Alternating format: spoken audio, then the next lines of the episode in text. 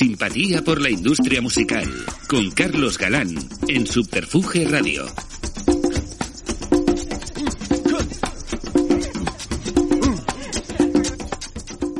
Sean ustedes bienvenidas y bienvenidos a una nueva y radiante edición de Simpatía por la Industria Musical, el podcast donde apenas suena música, pero es de música de todo lo que se habla. Y hoy hay ración extra de pasión por la música, porque doy fe que el invitado de hoy no solo hace gala de ella, sino que la transmite. Hoy, otro testimonio necesario donde la evolución y la adaptación, marcada por los tiempos que corren, ha marcado una más que destacable carrera dentro del sector. Un placer recibir hoy en el estudio Alfonso Santisteban de la calle Almirante en Subterfuge Radio el testimonio y la palabra de Juan Totello. Bienvenido, Juanto. Pues muchas gracias. Un placer, la verdad, que me hayas invitado aquí a este, este programa. Nada, un placerazo de los buenos tenerte por aquí, porque, bueno, aparte de ser compañeros, colegas de profesión desde hace muchos años, somos amigos, por lo cual siempre tener aquí un amigo es el, placer es, es doble. Hace un montón de años, sí. Claro que sí. bueno, comentaba lo de la evolución y la adaptación, que hablaremos de esto tal, pero es bastante definitorio lo que ha sido tu carrera profesional, si nos plantamos al día de hoy, ¿no? Sí, es, eh, eh, a lo mejor es un, un, poco atípica, ¿no? Porque yo empecé, digamos, en, lo que es la industria discográfica, empecé relativamente tarde, ¿no? Para, eh, comparado con las edades en las que, la que ha entrado, ¿no? La mayoría de la gente. Yo entré ya con, pues con 29 años, 30 años casi, ¿no? Aunque sí que tenía, digamos, eh, relación con, con, con la música toda mi vida, desde que tengo uso de razón, eh, pues bueno, he estado mm, siendo un apasionado de la música y, bueno, pues he ido aprendiendo, pues eh, también hice mis pinitos con, eh, con un grupo que éramos malísimos, ¿no? Ahora, ahora, ahora, lo sé, ahora, lo sé, ahora lo sé, en aquel momento pensaba que éramos buenos, pero ahora sé que realmente éramos muy malos. Y, y, bueno, sí, siempre estuve vinculado de una mm. forma u otra a la música hasta que, bueno, pues tuve la oportunidad de, de, de entrar en, en la industria discográfica que para mí era pues algo inimaginable, ¿no? Era algo como muy idílico, ¿no? Y, y, y, la verdad, pues bueno, que una vez eh, dentro, pues intenté eh, aprovechar todas las oportunidades que tuve y, y bueno, pues eh, tirar para adelante y bueno, pues después de 20 y algún años, pues aquí estoy, bueno, disfrutando todavía de, de, la música y de, del sector y de los compañeros y de todo, ¿no? No, ahora lo veremos, pero bueno, es eso que te, te decía, eso lo de la evolución y transformación, porque bueno, eres una persona que empezaste a estar de la industria, viviste la transformación de la industria y siempre has sido un poco, como ahora veremos, pionero, ¿no? En, en hacer cosas, pues eso, cuando te vas a Globo Media y luego, bueno, pues tu, tu actual función de, de, de Music que creo que, bueno, que eres un ejemplo de saber adaptarte, que eres muy joven todavía, tienes mucha carrera por delante y que, que bueno, que siempre has estado ahí a, a la vanguardia, que está muy bien. la verdad que es que, que es cierto, ¿no? Porque, bueno, cuando empezó a ver toda, bueno, que yo estaba en EMI, ¿no? Que lo, lo comentaremos y todo esto y ya pues eh, eh se veían eh, nubarrones eh, muy negros, ¿no? Eh, y, y, bueno, tuve la oportunidad de irme, de irme a Globomedia. En, en, definitiva, fui a, a, seguir siendo AR, ¿no? O director claro. artístico de los proyectos que estaban saliendo allí de las series.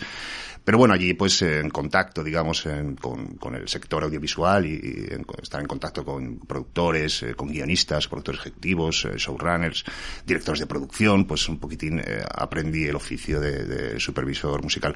Pero es verdad que es que es un poco un, un, reciclaje para seguir vinculado, digamos, a, claro. a la música, con lo difícil, ¿no? Que, que lo ha pasado la, el sector y, y pues, porque yo creo que en cualquier otro en cualquier otro sector esto hubiera sido un, una bancarrota para todo el mundo, ¿no? Pero aquí pues la gente ha sobrevivido, ¿no? Totalmente. Y, y a mí esto me lo decía, me lo decía Javier Leñán, que era un ejemplo de reciclaje, ¿no? De cómo te habías, de cómo sí, me había sí, reciclado sí. Eh, dentro de la industria, ¿no? Siguiendo haciendo cosas eh, interesantes, ¿no? De alguna forma, ¿no? Sí, además en el, en el, momento que, hiciste cosas que nos parecía a todos muy raras, pero que al final el tiempo te ha dado totalmente sí, la razón. Sí, es cierto, es cierto. Yo también tuve mi, mi, mi, mi miedo, ¿no? Era un, era un, vértigo muy importante porque estaba muy bien eh, situado, ¿no? Digamos, eh, bajo el paraguas de, de Javier ¿no? como director artístico de Virgin, ¿no? Y de repente salió una oportunidad de irme eh, además en Virgin, ¿no? Con un catálogo de artistas eh, súper interesantes, ¿no? Y, y, de repente irme pues a, a, a una compañía audiovisual, eh, pues sí que la, hubo gente que no, que no lo entendió, ¿no? Yo, yo también iba con mis miedos, evidentemente, ¿no? Pero bueno, una vez allí, pues la verdad que, que disfruté de, desde el primer día, vamos. Bueno, hablaremos de todo eso. Bueno, vamos a situarnos un poco biográficamente. ¿Cuáles son tus primeros recuerdos musicales? Pues, eh, hombre, pues, eh, yo hay veces que me da envidia, ¿no? Cuando escucho a, muchos amigos o a gente de la industria que comentan, ¿no? Que su padre tenía discos de los Beatles o un hermano mayor o tal, no sé cuánto. Yo no tuve nada de esto, ¿no? Yo, eh, yo recuerdo en el coche, cuando los viajes con mi familia, que tenía pues una cinta de Manolo Caracol, otra fantástico también, una de María Dolores Pradera y, poca cosa más, ¿no? yo la, digamos que la, música, pues, fue pues, pues, pues, que nos regalaron un, un, un tocadiscos en una, una Navidad y bueno, pues había que poner discos, ¿no? Pues, tocadiscos y por ahí aparecieron cosas eh, rarísimas que todavía tengo, tengo, tengo algunas, ¿no? Eh, y bueno, eso fue los primeros, eh, mis primeros, digamos, contactos con, con, la música y, empezar a, aprender lo que era un formato. Era, era realmente pequeño, yo debería tener, yo qué sé, 10 años o así, pero, o 9. Y ahí, pues yo que sé, a mi madre le llegaba un folleto que ponía Beat, ¿no? Que, que, que venían como muchas portaditas de discos, así que era, que era fantástico, que es una pena no, no, no tener algún ejemplar de aquellos, ¿no? No haberlo guardado. Y, y, y, tenía un amigo que, que, estudiaba en el liceo francés y me hablaba de un grupo que se llamaba Nacha Pop y, y bueno, pues fue de lo, lo primero que, eh, que compré. Me, me, compré luego los Burning, todos los discos a la vez, los tres que tenía, ¿no? El fin de la década, el Burning Madrid y el Boulevard. Y ahí empecé un poco, digamos, a, a, a tener un pequeño criterio propio de decir, oye, esto me gusta mucho, esto tal, ¿no? Y luego, pues, eh, me regalaron también por aquella época unos cascos así Toshiba, que tenían dos entradas para, para cascos de estos super antiguos que pesaban un montón. Y, y también, pues, de las primeras cintas que metí fue uh, Nacha Pop y, y y recuerdo Supertram, Supertram París, ¿no? Y pues aquello, todo aquello me, volaba la cabeza, ¿no? Con los cascos y, y ahí empecé un poco y luego pues eh, ya fue un, una especie de, obsesión por comprar discos y, pues yo la, la, paga que me daban los domingos pues la, guardaba y la invertía en, discos y, y, me iba pues a, a Disco Rollo, que era una tienda que había en los bajos de Aurrera, un señor así con una barba. Siempre Juan de Disco Rollo mítico, ¿Sí? has hablado mucho de aquí. Ah, sí. Pues, eh, pues recuerdo, ¿no? Y, y recuerdo de que... Dudas, de dudosa moralidad. ah, bueno, yo, yo, yo no, no, ya estoy no llego. Pero sí que eh, recuerdo que ahí me compraba y, y eh, bueno, pues estoy hablando del 82 o así, y sí que flipaba con todo el tema de la, de la movida, que en aquel momento se llamaba la nueva ola madrileña. Y, y, empecé pues a comprar absolutamente todo lo que podía y me compraba los singles de Paraíso, me compré el de Tos, eh, todo, todo lo que, todo lo que podía eh, con, con, con, el poco dinero que tenía, pues empecé, digamos, a hacer una pequeña colección eh, de, de, discos, ¿no? Y, y bueno, llegas a la formación de un grupo, ¿no? El sueño. Sí, eh, mi hermana tocaba la, la, guitarra en el coro de misa y, y me enseñó. O sea, hay más gente que ha, que ha aprendido sí, así sí. de esta manera, ¿no? Porque, ¿verdad? Bueno, pues eh, eh, los coros de misa pues hacían canciones incluso de Bob Dylan, ¿no? Que se, que se versionaban al castellano y eran canciones sí, sí. como, como, eh, como de misa. Y, y pues eh, mi hermana me enseñó a tocar la guitarra, me enseñó tres notas, las deben ser de las tres notas más fáciles, son las tres notas más fáciles, bueno, alguna más. Eh, pues yo qué sé, la Remi, y, y, pues el primer día que, que, aprendí ya, digamos, de una forma, el, el primer día que, que, intenté de forma continua eh, hacer estas tres, estos tres acordes, pues ya hice una canción, ¿no? Eh, bueno, eh, esto es a lo mejor un poco, un poco pretencioso, pretencioso por mi parte llamarlo canción. Pero sí que, bueno, pues ahí salió, salió algo, ¿no? Y ya no paré, seguí tocando y, y tenía un compañero en el, en el cole que dibujaba genial, era un, un hacía cómics eh, fantásticos y yo pues le decía que me, que me hiciera cómics de mis grupos favoritos y le decía, pues de Nacha Pop, mira, este tiene rizos, este no sé qué, este rubio, este tal, este cual. Y él luego aprendió también a tocar la guitarra y empezamos a juntarnos y de, de, una forma de lo más natural pues empezamos a hacer canciones. Luego su hermano, eh, Mark Janipka, que es un productor que bueno, ha trabajado con Alejo Stivel y con, con, muchísima gente, sigue teniendo su estudio y sigue trabajando como eso, es un bastante buen productor musical. Y, y bueno, pues empezamos ahí, dimos, formamos un, un, un grupo eh, que, que, bueno, de, sin ninguna pretensión, evidentemente, simplemente para divertirnos y bueno, pues ahí empezamos a pasar horas y horas en el local de ensayo. Y, y, bueno, pues ahí eh, empezaron a, a, a, pasar cosas, ¿no? Eh, al principio pues tocábamos pues por la zona de Majadahonda y por ahí. De hecho coincidimos con Dover, cuando Dover todavía no, no, no estaban ni fichados por, por vosotros. Y, Y Aún no estabais estaba ni a Amparo. concursos y estas cosas, ¿no? Eh, sí, nos presentábamos a concursos, eh, eh, tocábamos por allí, teníamos una, una legión de fans, iba a decir, eh, un montón de amigos teníamos, ¿no? Que, que era, pues bueno, era una, una manera de juntarse todos, de verse todos las caras, porque eran diferentes grupos y era una manera de juntarnos todos. Y bueno, lo pasamos, la verdad, realmente bien. Y luego sí que fuimos a hacer algún, algún concurso y aquello sí que nos dio cierta visibilidad. Ahí, eh, pues conocimos ahí eh, a la gente de Siroco, la gente de Siroco, la verdad que los Novaes nos trataron eh, fantásticamente, siempre nos, nos, nos quisieron mucho y nos ayudaban y nos metían en, en concursos. Recuerdo un concurso de la Guía del Ocio que quedamos terceros, que ganó Tribu X, eh, de mi gran amigo José Balola. Y mm, estaba también Quebrantas, que era David, Sí, eh, David David López. Y, y terceros quedamos nosotros, ¿no? Y, y, y bueno, pues ahí apareció eh, Compadres, que también has tenido aquí Adrián Adrián Bogel Bogel. en su día, que luego fue Edel, eh, y nos, nos, eh, bueno, nos vino un chico muy alto, así como con rizos, que se llamaba Maximiliano, ay, no, Piñeiro, Maxi Piñeiros, que, que era socio de Paco Pérez Brián eh, Muñoz y tal, y nos, eh, nos dijo que quería ser nuestro manager y tal, que, que luego me, me- me di cuenta que el contrato lo firmamos con Paco Pérez Brián, no, no, no con él, ¿no? Eh, la verdad que no teníamos ni idea y, y nos dejábamos eh, llevar porque nos, nos gustaba mucho. Luego con Siroco sí que hicimos, eh, Siroco montó unas oficinas, hizo unas giras con Coca-Cola, eh, no recuerdo cómo se llamaba, MMC o no recuerdo.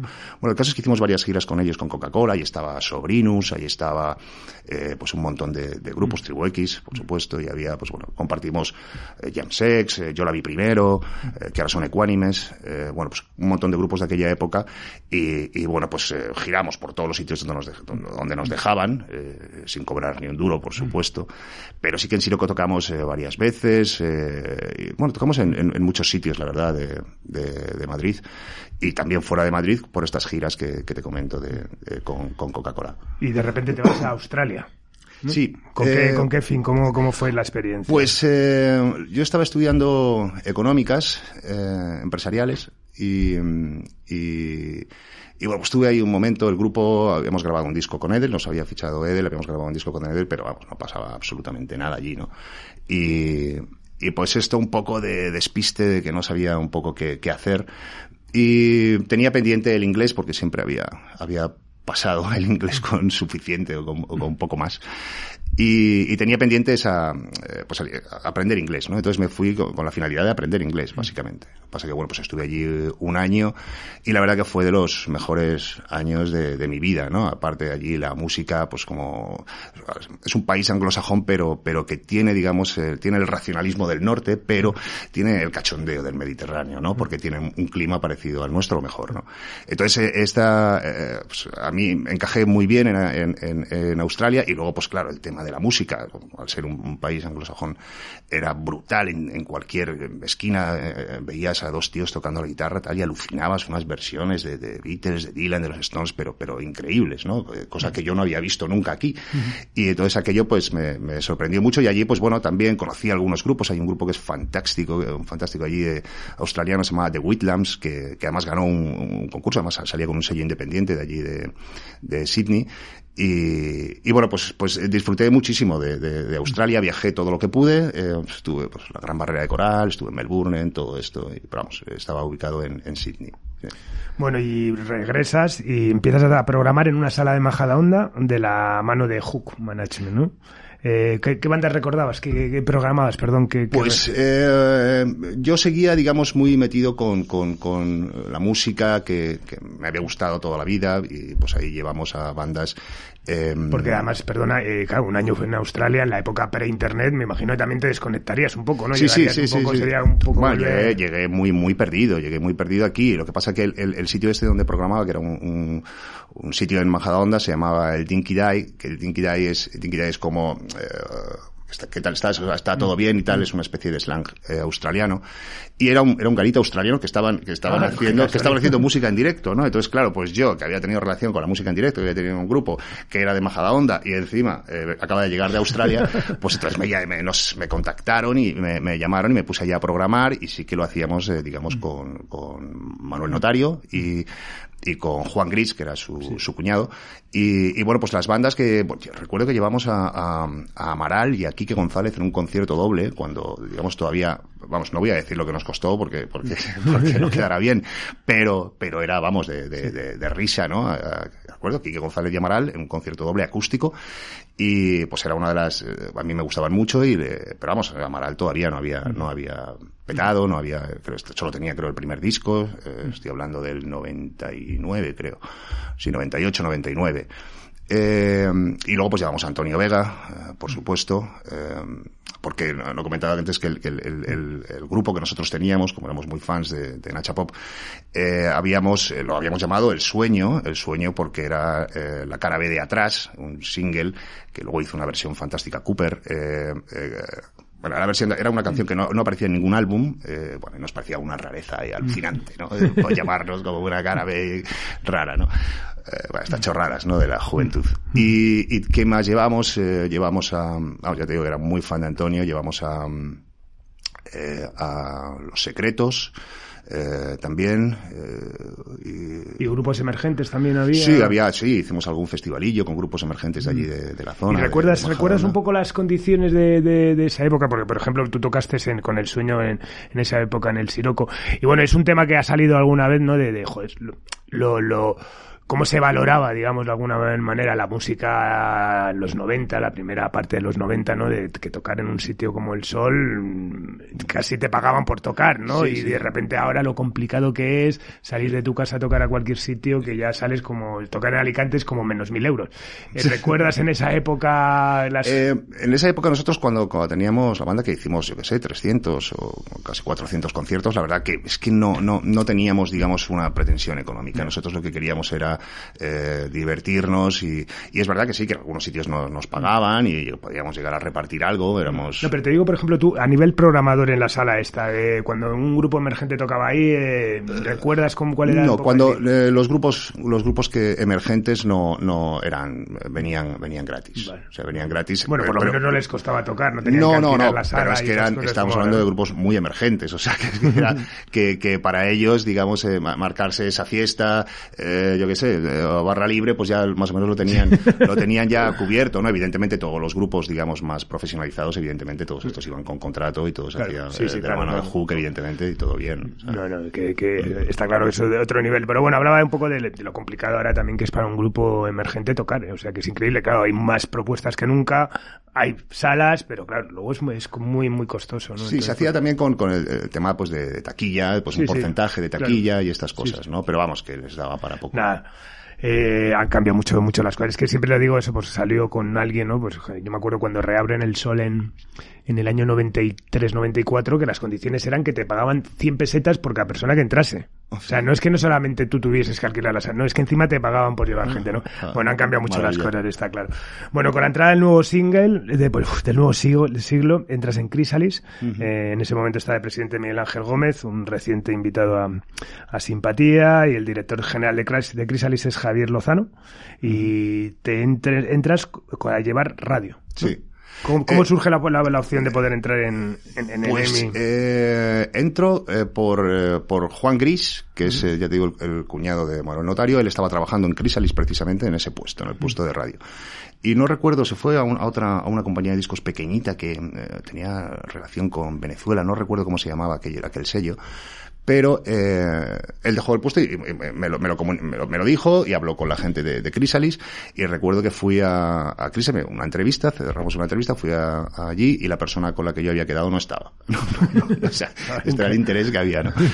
Y eh, había allí otra otra chica que trabajaba allí, que era Mónica Navarro, y pues se quedó así como diciendo, joder, este no ha venido, la han dejado ahí colgada, digo, me dijo, eh, pasa, ¿no? Y entonces, bueno, pues ahí echamos una charla y, y por alguna razón, pues le, le, le, le, debí gustar, pero yo realmente no tenía, sabía lo que era la música, evidentemente, sí que había tenido contacto con, con grabaciones, sabían lo que eran lo, los arreglos, pero más, digamos, la parte artística, la parte sí. de AR, pero lo que era la, el funcionamiento de, una, de, la industria discográfica no tenía absolutamente ni idea. Yo recuerdo que, que, que, se soltaron allí unas carcajadas en una reunión porque un día yo, eh, de las primeras reuniones que tuve, no sabía que, que los discos se presentaban los lunes, o, no, que las, o que las listas de ventas salían los lunes en aquel momento, porque luego cambiaron varios sitios, ya, como diciendo, pues este no tiene ni idea, ¿sabes? Pero bueno, debía ofrecer eh, eh, otras cosas, ¿no? Debieron ver algunas otras cosas y luego pues el aprendizaje fue muy rápido porque, porque desde luego no podía desaprovechar la oportunidad, claro. Y estabais en la ciudad de la imagen. Sí, en la ciudad de la imagen. Vale, y de ahí, un año después, entras a formar parte del departamento artístico de Hispavox con, con, Diego Torán. Sí, esto es. Sí, yo... ¿Te ven inquietudes dentro de, de, de,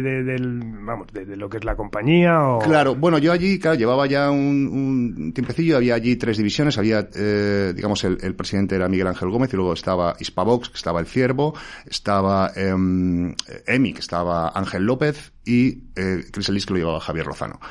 Y, bueno, Javier Lozano, la parte de Crisalis, ellos, eh, Javier era el, AR, eh, y en, en Hispavox estaba, estaba Diego. Entonces, pues bueno, pues allí te vas conociendo a la gente, conocí a Diego, nos llevamos bien, y, y nada, me propuso yo ya estaba, había hecho jefe de producto, había pasado bastante rápido por los diferentes departamentos hasta llegarse jefe de producto eh, local internacional, pues con grupos como Orishas, Fan Loving Criminals, eh, Antonio Vega, por supuesto. Y, y, pues ahí pasé a trabajar con, con, Diego en el departamento artístico. Y ahí sí que me sentí un poco más cómodo porque eh, el lenguaje dentro del departamento, departamento artístico pues era más, más familiar a, a, a, mi trayectoria, a lo que yo había hecho. Pues eso de grabar maquetas, de grabar discos, de estar en estudios, de conciertos, etc ¿no? De arreglos, de hablar de canciones. Eh, me encantaba y me sigue gustando hablar mucho de canciones y cómo están hechas y, poder decirle a un autor, esta canción la has hecho de tirón, esta canción has hecho esta estrofa un día y has hecho el puente y lo has mezclado. Este tipo de, de juegos, ¿no? Eh, eh, a la hora de, de, de, diseccionar las canciones y de ver, digamos, los arreglos y todo esto, pues era algo que a mí me divertía mucho y, y, y me gustaba mucho. Entonces allí me sentí, pues, como pez en el agua, ¿no? En, en, en el departamento artístico y, y, bueno, pues sí que trabajamos allí un montón de discos y aprendí evidentemente muchísimas cosas.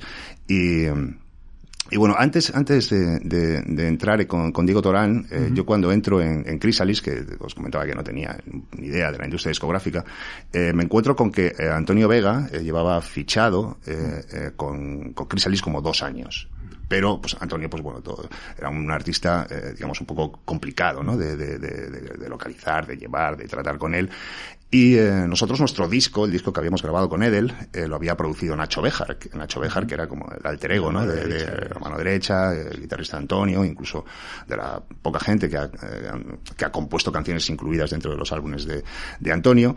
Entonces pues le, le comenté a Javier Lozano y dije oye y esto con Antonio y tal qué vais a hacer y tal no sé qué y y, me dice, pues es que no sabemos, porque no sé cuántos, porque no nos hace caso, no sé cuántos, aquí eh, Manolo Sánchez del IMAC, a ver si tal.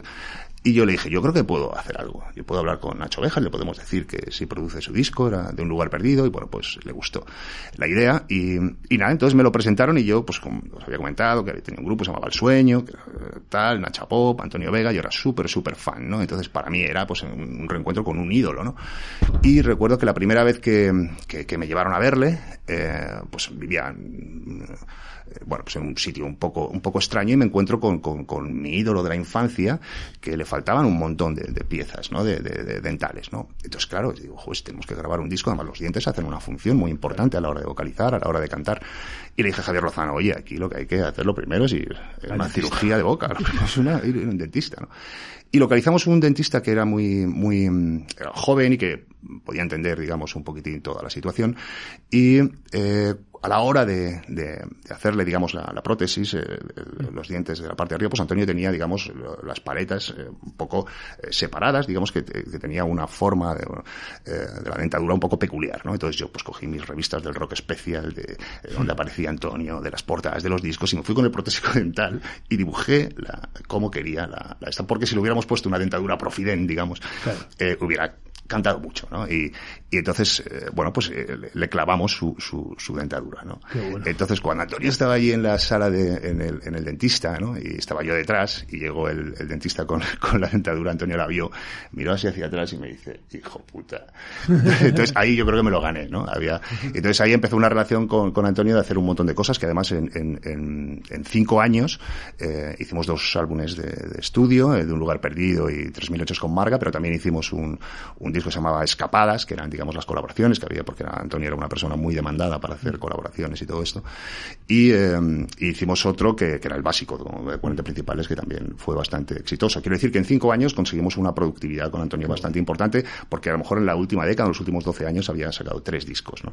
Y nosotros en cinco años pudimos hacer, hacer cuatro, ¿no? Entonces, entonces qué, buena, qué buena historia y además, bueno, es que Antonio es un tío que ha salido en muchísimas entrevistas al final de gente que ha trabajado con él, siempre con las dificultades de por medio, pero al final siempre con la satisfacción de haber trabajado al lado Es que era una maravilla, yo es que le quería mucho, entonces claro, yo para mí cualquier dificultad eh, a la hora de trabajar con él para mí no significaba nada, ¿no?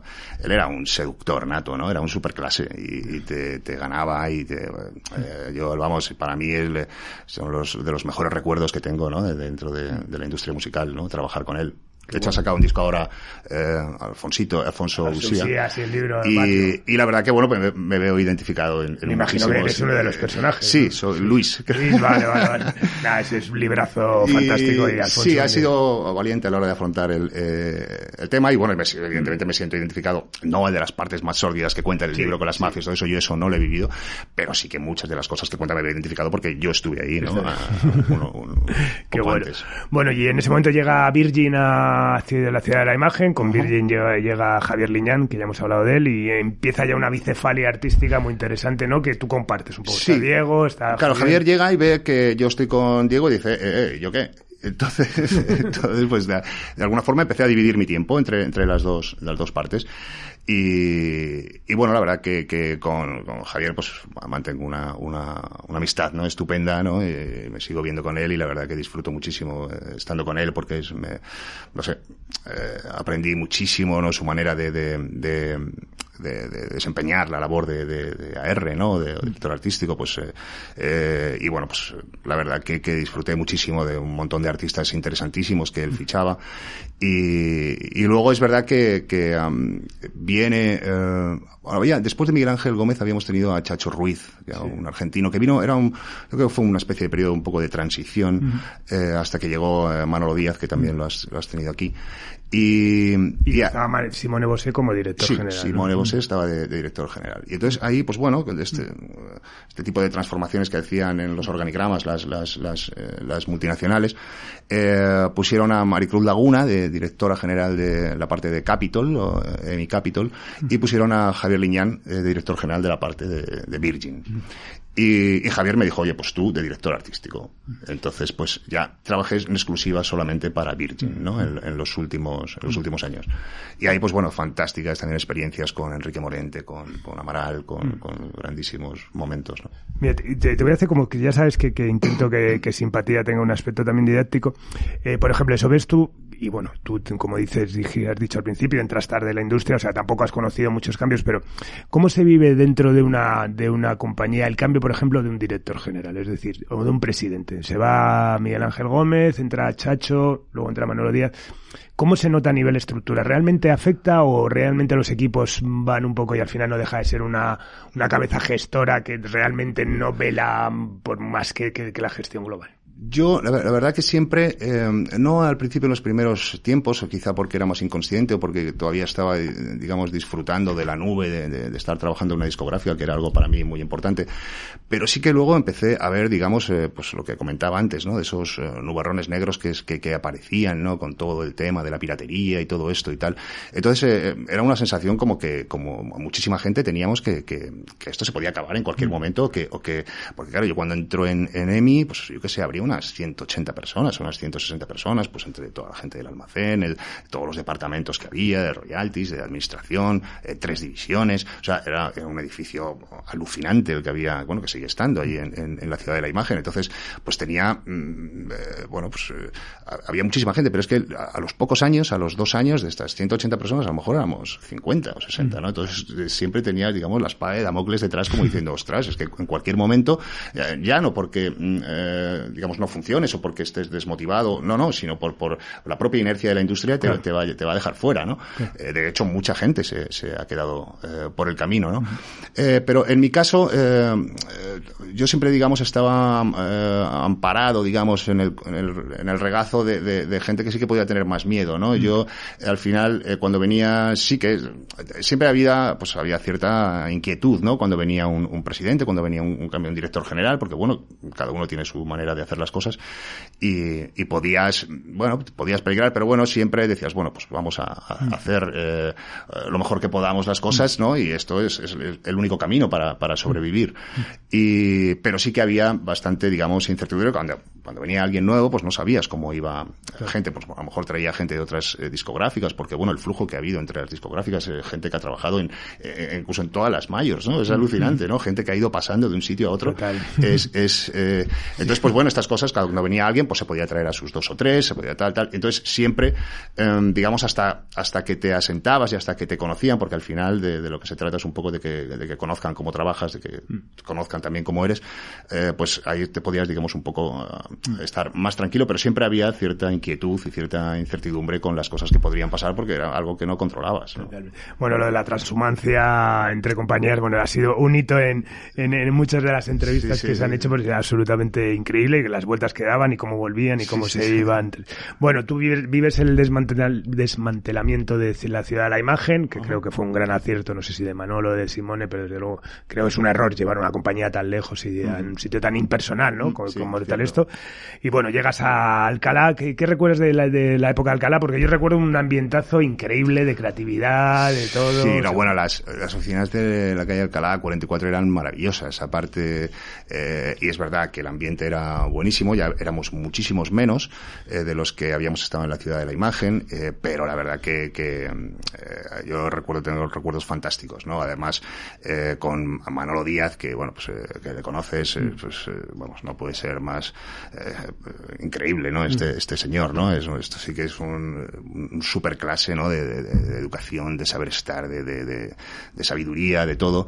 Y, y la verdad que Manolo a, a, mí siempre me daba muchísima tranquilidad, ¿no? Si estamos aquí con Manolo, esto, esto es, eh, eh, es, es, estar en el, en el lado bueno, ¿no? Quiero decir, estamos, podemos estar tranquilos porque, porque era un tipo que es que, además es que lo, lo veías, ¿no? Incluso cuando hacíamos eh, reuniones internacionales de, de, AR, que nos íbamos a Holanda, ¿no? Nos íbamos Diego, Liñán, yo, eh, Simone y Manolo, pues con, todos los territorios de Europa y todo esto, y veías el respeto que le tenían los, los mm. Eh, pues a Manuel de Buretel o gente así, ¿no? A, a Manolo Díaz, ¿no? O sea, pues que, claro. pero, pero una pleitesía brutal, o sea, era una cosa de, de, de, porque, porque era un, era un auténtico sí, sí totum, ¿no? Sí, en, sí. En, el, en, el, mundo de la industria. Bueno, sigue ¿no? siéndolo ya un poco la retaguardia, pero desde la Fundación Grammy, pero el tío sigue, sigue generando una influencia sobre todo es absolutamente maravillosa. Bueno, y en el, vamos al año 2006 y después de casi dos años de director artístico con Virgin, te llaman de Globo Media para trabajar como director artístico de los proyectos musicales que están saliendo de las series.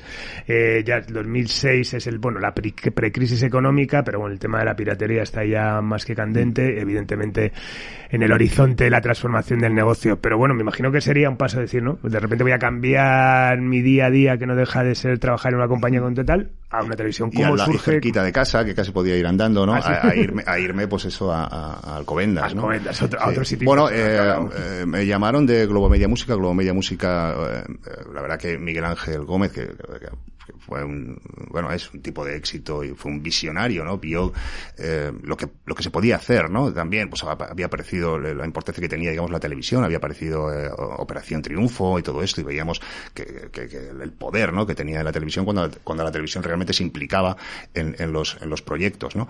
Entonces él, eh, pues, pues vio claramente lo que podía suceder con, con las series y, fue el, el, fundador de, de, Globo Media Música.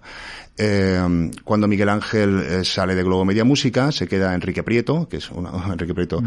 eh, gran amigo también, es una de las personas que te digo que ha pasado por, por, por, por un montón de, de, de, discográficas, yo creo que no le falta ninguna.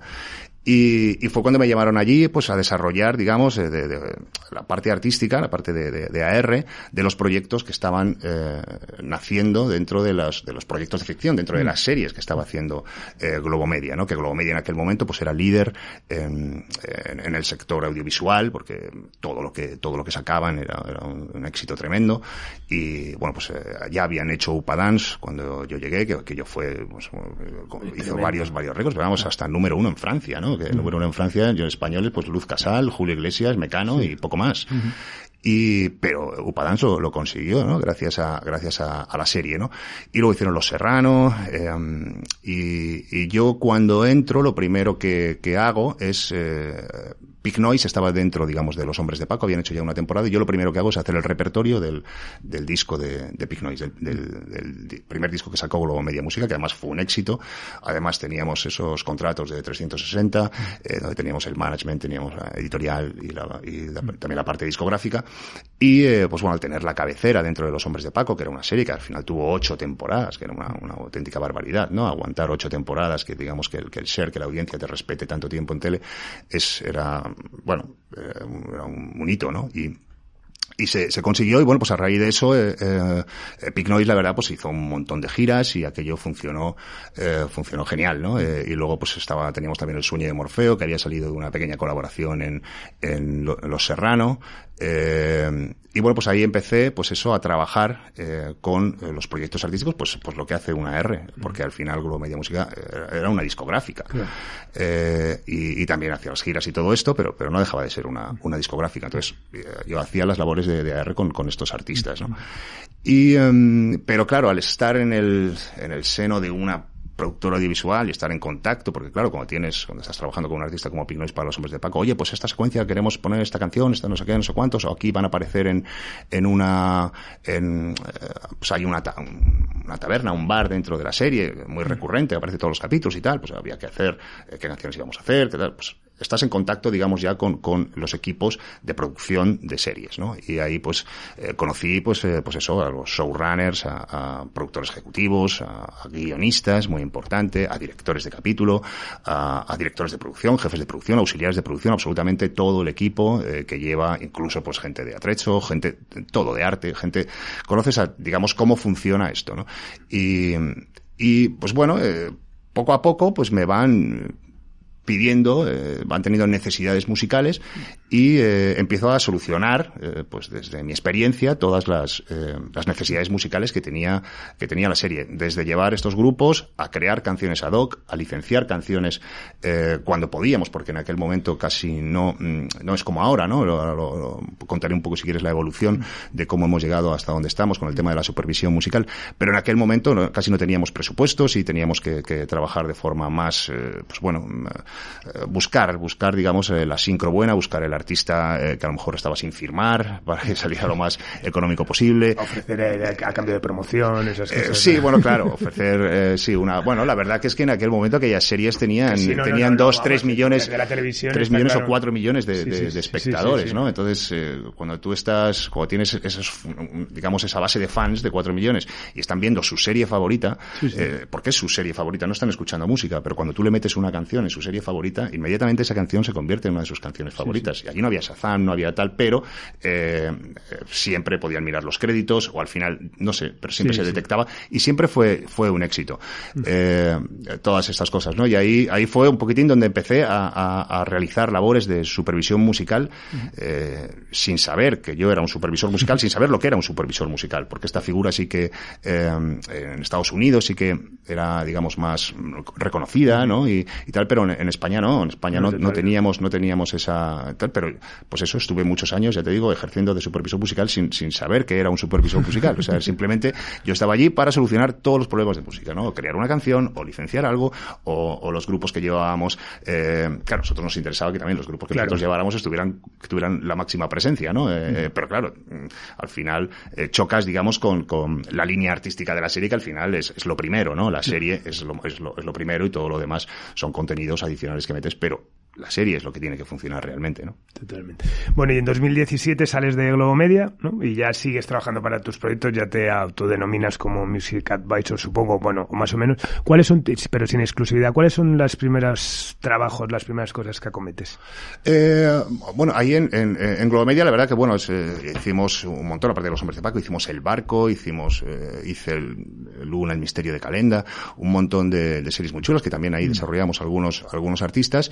Y es verdad que me, eh, se desmantela Globo Media. Globo Media, sí, Globo Media Música, pues eh, lo que hablábamos un poco antes, ¿no? En el sector discográfico, pero sí en el sector audiovisual, eh, digamos, la, mm, la cúpula, los, los fundadores que habían, que habían creado Globo Media, pues eh, eh Daniel Écija, Andrés Varela entre canales, eh, Contreras y, Emilio Aragón, por supuesto. Con Emilio pues hice, hice cosas chulas también, porque Emilio ante todo es músico y, y mm. ante todo es un, es un, fanático de la música, ¿no? Y, y, y bueno, pues le, le con, con, hice, hicimos bastantes cosas interesantes. Eh, bueno, esta, eh, esto se fusiona con, con MediaPro, de Roures y Tacho Benet, se fusionan las, las dos empresas y crean el grupo Imagina. Eh, con participación en la sexta, etcétera, ¿no? Y, y, y bueno, pues crean un, un bueno, pues una, una, una empresa bastante, bastante potente, ¿no? Y eh, al final, pues eh, los, los fundadores de Globo Media salen de, salen de Globo Media, eh, digamos que lo, se, lo, absorbe la parte de, de Media Pro, se, se quedan con todo lo que es Imagina, y eh, bueno, cuando viene un nuevo director o tal. Entonces, pues eh, vino un equipo nuevo, un equipo eh, nuevo de, de, pues, de presidente de Globo Media, de director general, etcétera, ¿no? Y trayendo a su gente en sus cargos intermedios, etcétera, ¿no? Entonces, a mí lo que me comentan es que quieren, eh, están externalizando un montón de, de, departamentos que no son, digamos, la actividad eh, principal de la empresa, que era, era la producción de, de, de, proyectos audiovisuales, tanto de ficción como de magazines, etcétera.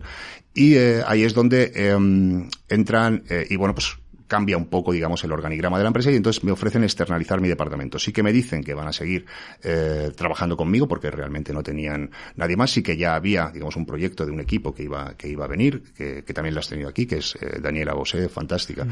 Eh, pero en ese, en ese, en esa transición, yo ya fuera de Globo, sí que eh, trabajé muchísimas series con ellos, pues eh, por H por B, que, que sincronizamos a Cycle, ¿no? De, de vuestro.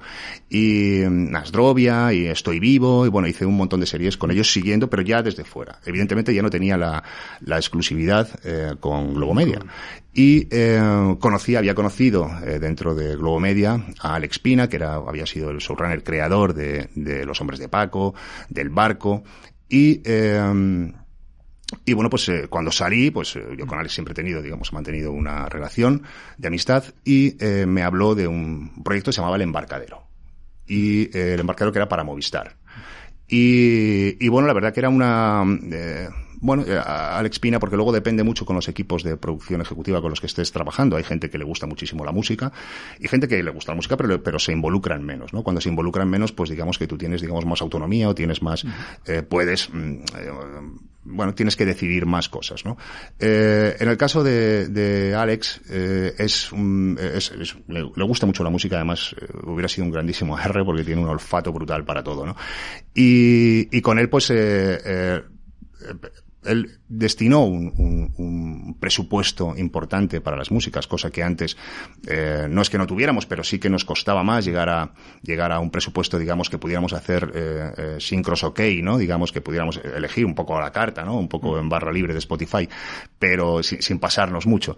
Pero con eh, Alex, pues ya sí que nos, en este primer proyecto, en el embarcadero, sí que me dio esa posibilidad y pues bueno, ahí licenciamos hasta una, hasta el Suspicious Mind de, de Elvis Presley, ¿no? Y, y cosas, eh, yo qué sé, la Wonderful World con, con, con Joy Ramone cantando, eh, sincros bastante, bastante ya potentes, ¿no? Entonces, claro, lo que hacíamos, pues era, digamos, utilizar estas sincros, digamos, de canciones icónicas o canciones eh, más reconocidas por, por todo el mundo, eh, combinarlas con canciones un poco más, eh, más escondidas, ¿no? Pues, o, de grupos que, que, no eran tan conocidos, pues un poquitín para equilibrar el, el presupuesto, ¿no? Y entonces, de esta manera, pues tenías, porque también trabajamos con librerías, pero la realidad es que las librerías, pues, eh, para encontrar algo que realmente funcione y que case como un guante dentro de una, dentro de una secuencia es, es más difícil, ¿no? O sea, eh, los sellos independientes a los supervisores musicales nos vienen genial porque, porque son buenas producciones, son, eh, digamos, canciones con, con muchísimo,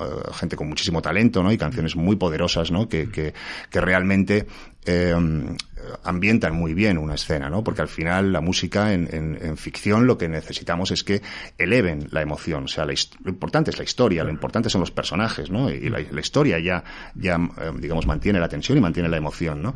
Eh, pero una canción bien sincronizada puede elevar todavía eso mucho más, ¿no? Y, poner a la, a, la gente eh, como loca, ¿no? Entonces es mucho más fácil, pues, sobre, cuando son grupos y cuando son producciones, digamos, dirigidas o coordinadas de forma más profesional, aunque sean independiente. Sí, sí, sí.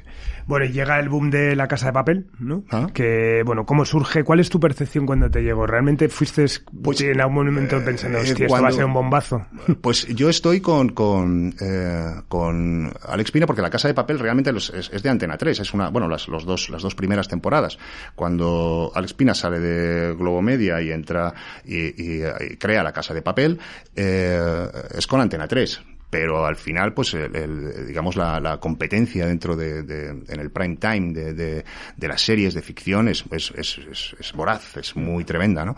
Entonces, eh, eh, al final, pues la, la, audiencia no, no respalda la casa de papel. O sea, pero claro, con estos, eh, pues en Antena 3, eh, eh, una serie, una, un capítulo que, que, que, duraba hora y media o casi, o más por la cantidad de anuncios que metían y tal, era difícil, es, es, difícil para mí ese, ese formato, ¿no? Que, fíjate ahora con la erupción de las plataformas lo bien que van, ¿no?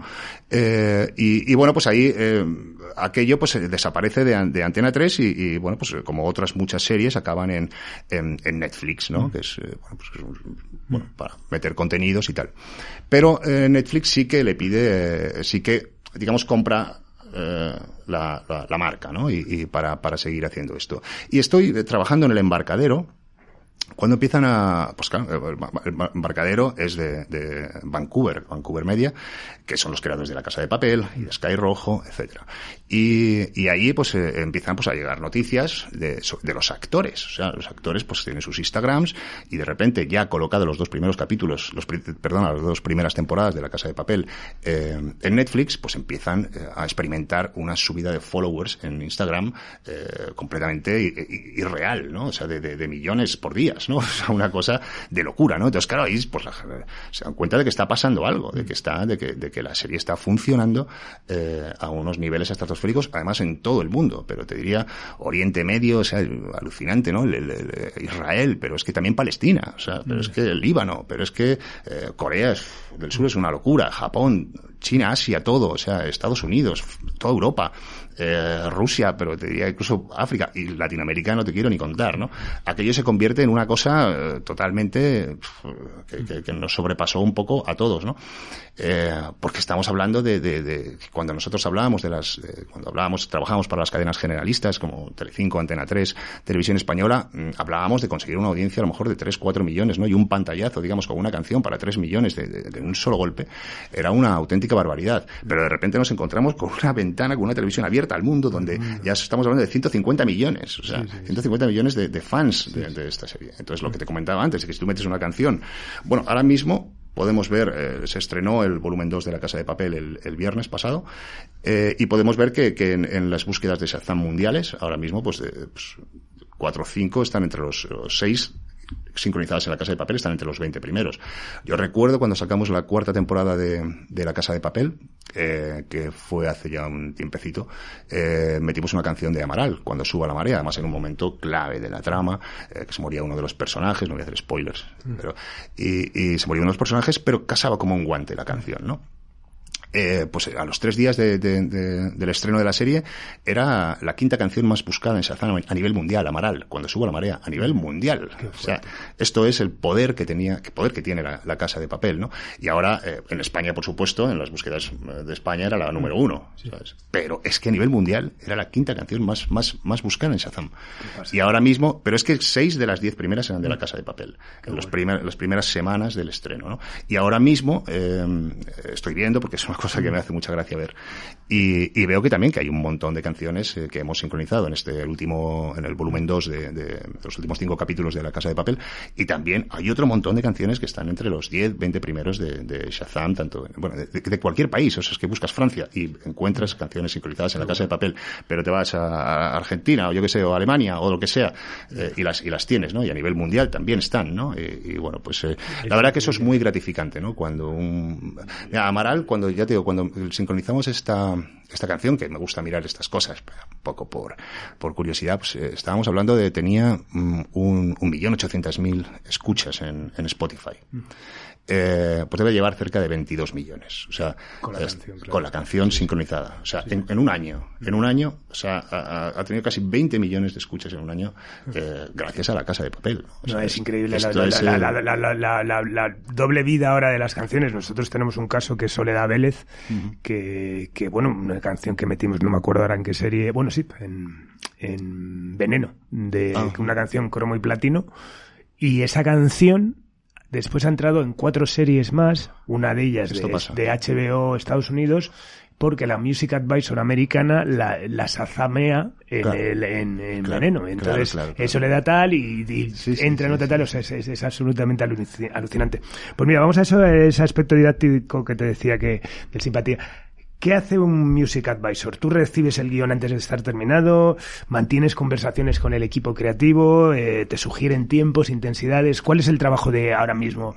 Tu trabajo cuando te dicen hay un proyecto, eh, Bueno, para, para eh, digamos, el, el, perfil de un, de un supervisor musical pues debe tener, digamos, eh, eh, digamos, unos conocimientos de música bestiales, ¿no? Pero desde el dominio público, digamos, desde que la música no era ni grabada, ¿no? Para, para, porque el dominio público también nos viene muy bien para ajustar presupuestos, ¿no? Pero luego también absolutamente todas las décadas, ¿no? Desde que se, bueno, antes existían solamente, digamos, el mercado de la, de, de la editorial, ¿no? De las partituras, pero cuando se, cuando ya a finales del siglo XIX empieza, digamos, a grabarse cosas, ya hay masters, ya empieza, digamos, eh, ya, se pueden sincronizar masters y, eh, y la parte editorial, pero hay que conocer absolutamente todas las décadas, ¿no? Los años 20, los años 30, los años 40, los años 50, los años 60, que son todos espectaculares y fantásticos y en todas las décadas pasaron cosas alucinantes, porque al final cuando tienes que licenciar, cuando tienes que sincronizar una canción, em, eh, la canción puede estar, puede haber sido lanzada antes de ayer, pero puede haber sido lanzada en los años 40 o los años 50. Entonces, tienes que tener, digamos, todo ese conocimiento de la música y luego, pues, digamos,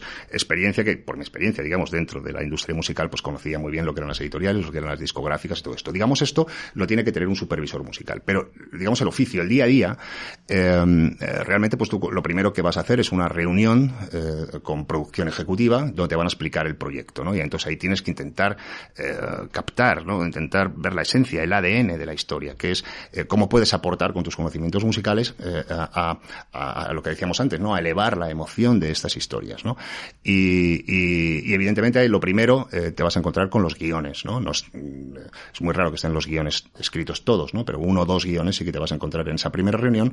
Y en los guiones ya encuentras canciones. Digamos, los, los eh, guionistas son gente que, bueno, música escucha a todo el mundo, ¿no? Entonces eh, tú puedes estar escribiendo y de repente un guionista da y suena tal canción.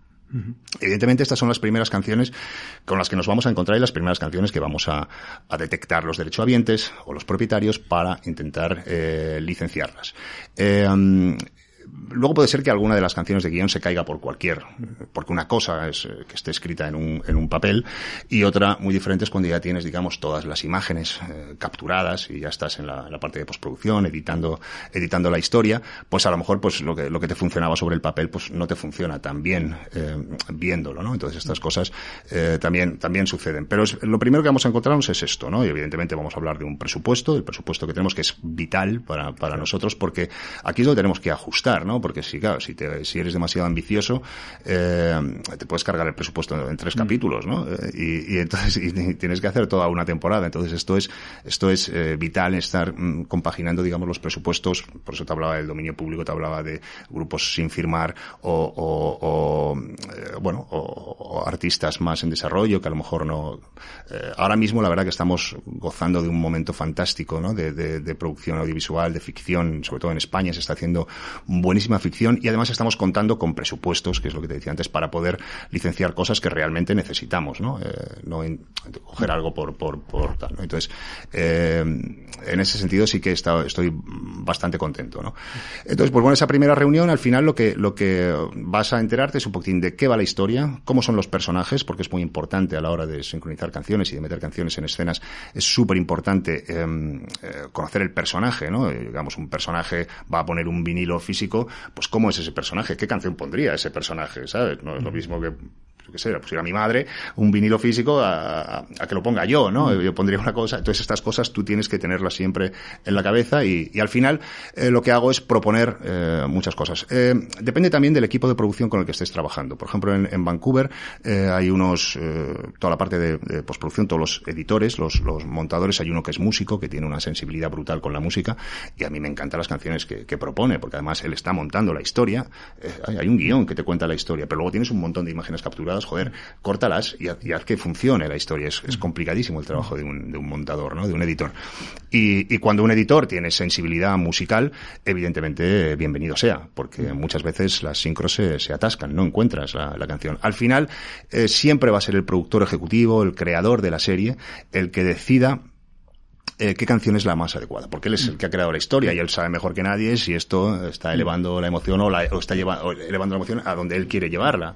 Entonces, esto siempre, siempre va a ser así, pero es verdad que no tienen mucho tiempo para buscar cosas, entonces ahí estamos nosotros para proponer todas las canciones que pueden entrar en un hueco, ¿no? Y, y luego pues será el, el productor, el, el, productor ejecutivo, el showrunner, el creador, el que, el que decida qué canción es la que más conviene para O sea, tú sobre una, sobre, imagínate, Chique, el protagonista entra en un bar, pide una copa y de fondo suena tú sugieres varias canciones varias canciones. y al final es el sugiero varias canciones incluso eh, las monto en, eh, con, con, un con un digamos programa de edición básico sabes simplemente para que el productor ejecutivo de forma rápida pueda eh, ver si esto le funciona o no le funciona. Y esto lo hago pues, muchísimo y muy a menudo o sea es, es una cosa pero siempre presentamos eso como cuatro o cinco canciones y ya te digo otras muchas ya te digo que vienen en guion pero en guion puede venir una canción ya determinada es decir suena tal canción pero puede puede poner, suena mm, rock o suena eh, reggaetón, suena cualquier cosa. Entonces ahí tienes que buscar, ¿sabes? Porque no hay, es más,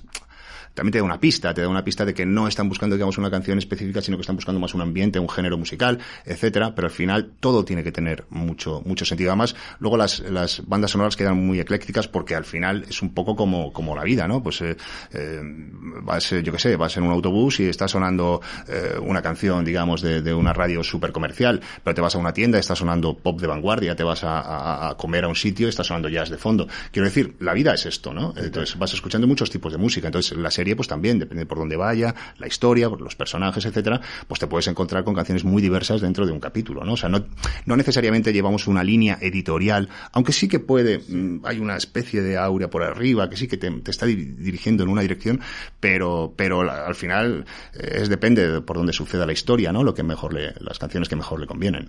Qué bueno. ¿Es el, el Music Advisor el nuevo prescriptor? Eh, no lo sé, es una pregunta. Te lo digo sobre todo eh, cuando hablamos de que, que, ha, desaparecido ya la prescripción, digamos, periodística, esa bendición mm. que hacían determinados periodistas sobre las cosas. Ahora, de repente, que una canción, estamos hablando, ¿no? Que una canción suene eso, provoca que, que entre en Shazam, en las listas, tal, esto. Es el realmente empieza a adquirirse incluso de eh, opinion maker, ¿no? Al final sí, sí, sí. Hombre, no sé si, si a mí me, da cierto vértigo, ¿no? Lo de, la, lo de ser un prescriptor musical, ¿no? Yo te digo que sí. Eh, bueno, lo que es cierto que, que eh, al final tú estás haciendo un trabajo, estás eh, eh necesitas, ya te digo, ¿no? elevar la emoción de, de, una secuencia porque al final lo importante es la serie, lo que tiene que quedar bien es la serie. Eh, pero es cierto que, que, cuando una serie es popular, porque si una serie no es popular, no suele pasar absolutamente nada, pero si es popular o relativamente popular, es verdad que esa canción, es pues por lo que te comentaba, ¿no? Que la gente está viendo su serie favorita. Cuando tú le pones una canción en su serie favorita, esa canción se convierte inmediatamente en una de sus canciones. Además, tienen la necesidad eh, eh, compulsiva de escucharla, de buscarla, de encontrarla, ¿no? Y, y, y, bueno, cualquier canción que haya salido de una serie, pues vas a ver en los comentarios en YouTube, eh, me ha traído aquí tal serie, me ha traído aquí tal serie, ¿no? Esto es, sucede, sucede muchísimo. Y, y, bueno, mm, podría ser, es verdad que, que nosotros a muchas canciones. Le damos una vida nueva, porque son canciones, digamos, que, que, que de alguna forma pues se han quedado en su, en su sitio de la historia cuando, cuando salieron, pero recuperarlas, pues es verdad que, que las hace conocer otra gente. Es verdad que luego también en las, en las series, eh, eh, porque los departamentos de marketing de las discográficas al final trabajan, digamos, donde tienen que trabajar, donde ellos creen que, que tienen que, que, atacar. Pero las series se convierten en un canal de promoción alternativa, donde, donde va a llegar a una audiencia que ni, ni los departamentos de marketing no, no, no han pensado, porque es que es muy diversa esa audiencia, y más ahora mismo con la irrupción de las plataformas, que es a nivel mundial. Entonces, claro, una canción se la puede encontrar cualquier persona en el mundo, ¿no? Entonces, eh, entonces se convierte, ya te digo, en un, en un canal de promoción alternativa eh, alucinante, ¿no? Tanto para grupos eh, noveles, que es, que es bestial, como para, como para canciones más consolidadas, ¿no? Que, que recobran otra nueva vida, ¿no? Entonces, yo siempre, pues, eh, hablo con, con los dueños de, con los propietarios de masters, ¿no? O de la nueva vida que nosotros, del, joder, que, Total, vale, sí, oye, sí, evidentemente sí. vamos a pagar las licencias, vamos a, a negociarlas, vamos a tal, no sé qué, joder, pero eh, que, que, le estamos dando una nueva vida a esto, sí, sí, ¿sabes? Sí, que luego, eh, pues el ejemplo que contábamos de Amaral, pero es que hay miles de ejemplos, ¿no? Con, y con poquito que pase, eh, pues, pues, pues sucede, ¿no? Yo recuerdo ahora una de Australian Blonde en, en, La Casa de Papel, ¿no? Pues era una canción, digamos, un poco ahí más escondida, joder, pues eh, ha tenido sus total, números, ¿no? Gracias, gracias a esto, ¿no? Entonces, pues bueno, sí, es un, bueno, podría, podría ser. bueno, ¿cuál ha sido la serie o proyecto del que estás más orgulloso? Sí, a nivel Music Advisor, vamos a ver. Eh, pues eh, vamos a ver. Te hubiera dicho el embarcadero, porque el embarcadero ya te digo que disfruté muchísimo aquella combinación de canciones. Además sacamos eh, la cabecera eh, de Coyotes de un artista que se llama Travis Perts, que, que, que, era absolutamente desconocida en aquel momento. Y, y, y, bueno, es una serie que la tengo muchísimo cariño. Luego licenciamos canciones eh, bastante potentes eh, para ese Movistar, ya te digo, eh, combinadas con otras, eh, digamos, menores, entre comillas. Pero sí que es una serie que tengo mucho cariño. Mm, la Casa de Papel, evidentemente, es un proyecto inolvidable eh, que, que, que, me ha dado muchísimas satisfacciones y es, y es, maravilloso, ¿no? Pero vamos, ya por el éxito ¿no? que ha tenido a nivel mundial.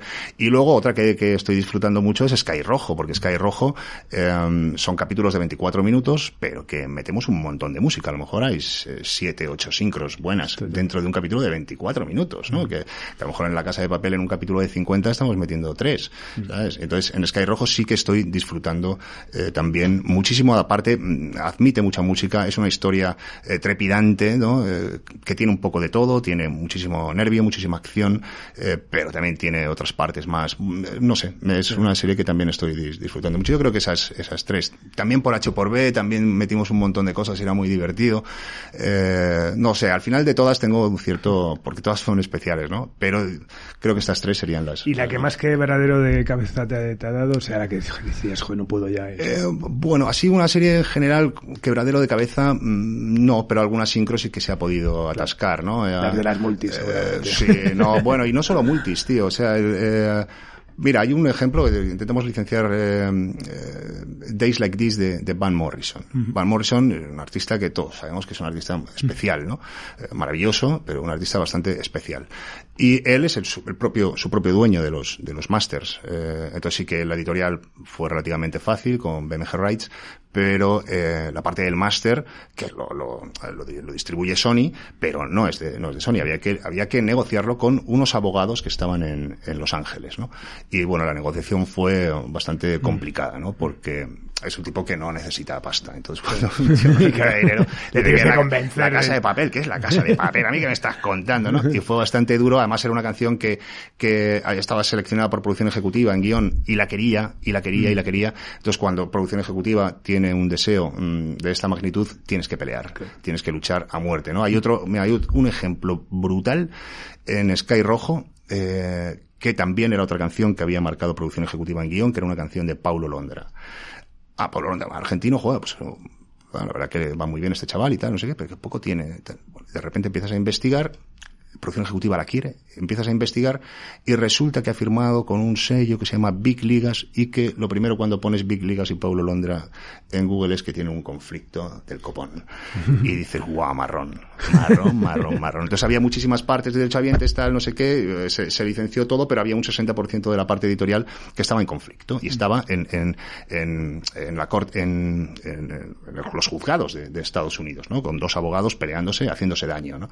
eh, entonces, claro, yo la quería, entonces, pues al final provoqué una reunión eh, vía Zoom con las dos partes, con las dos partes, con los dos abogados, ¿no? Eh, entonces, pues mi estrategia fue, oye, cuidado con, con, con esto, ¿no? Porque, porque eh, la canción eh, estáis en conflicto y, joder, no podemos parar el arte, ¿no? O sea, el arte tiene que seguir, o sea, yo entiendo que estéis, que me da igual quien tenga razón y tal, no sí, sé sí. qué, pero la realidad es que esto tiene que, que, que, tirar para adelante y tal, no sé qué. Por ahí les pude convencer, ¿no? Quizá a lo mejor ellos vieron, tuvieron miedo de decir, joder, como, como uno de los dos diga que no, el otro lo puede utilizar, ¿no? Yeah.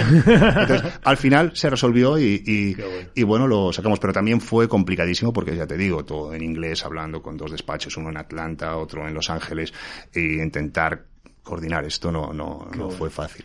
Bueno, ¿y en qué proyectos andas metidos ahora, confesables? Pues estamos con, el, con la tercera temporada de Sky Rojo, eh, que bueno, es, es, está muy bien, ya que una serie pueda tener tres temporadas es fantástico. Y estamos eh, trabajando la tercera temporada de Sky Rojo, acabamos de, de, de, de estrenar eh, La Casa de Papel, eh, colean siempre algunas cosillas, mm. pero bueno. Eh, estoy trabajando también para Alea Media con, con dos proyectos, uno muy interesante que se llama Entrevías, con con José Coronado, la verdad que es una, una historia bastante, bastante chula. Y también con Madres, también de, de Alea Media. Y luego, pues, eh, eh, me he pasado es, ayer, que fue un día un poco a, a medio gas, ¿no? Eh, me he pasado pues haciendo una playlist de, de, de, lo que va a ser, digamos, el spin-off, un spin-off de La Casa de Papel con el personaje de Berlín, ¿no? Intentando, pues, conociendo al personaje como le conozco, digamos, que tipo de canciones eh, le podrían funcionar a un personaje de estas características, el típico dandy, eh, sí. sabes, así como muy glamuroso, pero que es un ladrón de guante blanco, pero que bueno, que al final, eh, o sea, ha sido uno de los, de los, personajes más queridos por, por la audiencia y, y bueno, pues eh, pensando en canciones que le pudieran funcionar pues para dentro de poco en un futuro cuando tengamos que atacar esto. Qué chulo. Y también la parte, bueno, con Sky Rojo, pues solucionando muchas cosas. Ahora mismo estoy solucionando las cosas de guion porque pasa una cosa cuando vienen en guion. Eh, cuando una canción viene en guion, a lo mejor es que esa canción suena en el rodaje. Cuando una canción suena en el rodaje o hay una sincronización de labiales, sí, tienes sí. que conseguirlo. Claro, eso, eso es impepinable. Entonces tienes que conseguir los derechos eh, antes de, de que se ruede eso, porque si no lo tienes, tienes que buscar otra cosa, ¿no? Claro. Entonces, eh, lo primero es solucionar estas canciones eh, de, de, de, guion y eh, cuando empiece, digamos, la parte más avanzada de la postproducción, porque es muy importante controlar los procesos, digamos, los tiempos, porque una licencia se puede atascar y puedes tardar dos meses o algo así en, en cerrarla, ¿no? Hay otras que son más fáciles, ¿no? Pero, entonces, claro, tienes que controlar tiempo porque al final el capítulo lo tienes que mandar al canal o a la plataforma, entonces tienes que, tienes que estar a tiempo y eso genera bastante estrés, ¿no? Pues nada más, Juanto, un placer recibirte aquí y que aportes tu testimonio y que, bueno, encima en el día de hoy se ha convertido en toda una masterclass de, de lo que tiene que ser un super advisor, o sea que realmente muchísimas gracias. Nada, pues muchísimas gracias a ti, Carlos, por invitarme y nada, pues un placer, ha sido fantástica la charla. Muchísimas gracias. Bueno, pues despedimos esta nueva entrega Simpatía por la Industria Musical, emitiendo desde el estudio Alfonso Santisteban de la calle Almirante, base de Subterfuge Radio y con su Laura Rodríguez a los mandos técnicos y nos vamos con una canción la cual hemos contrastado que gusta y mucho a nuestro invitado hoy. Nos vamos con Atrás de Nacha Pop. Adiós.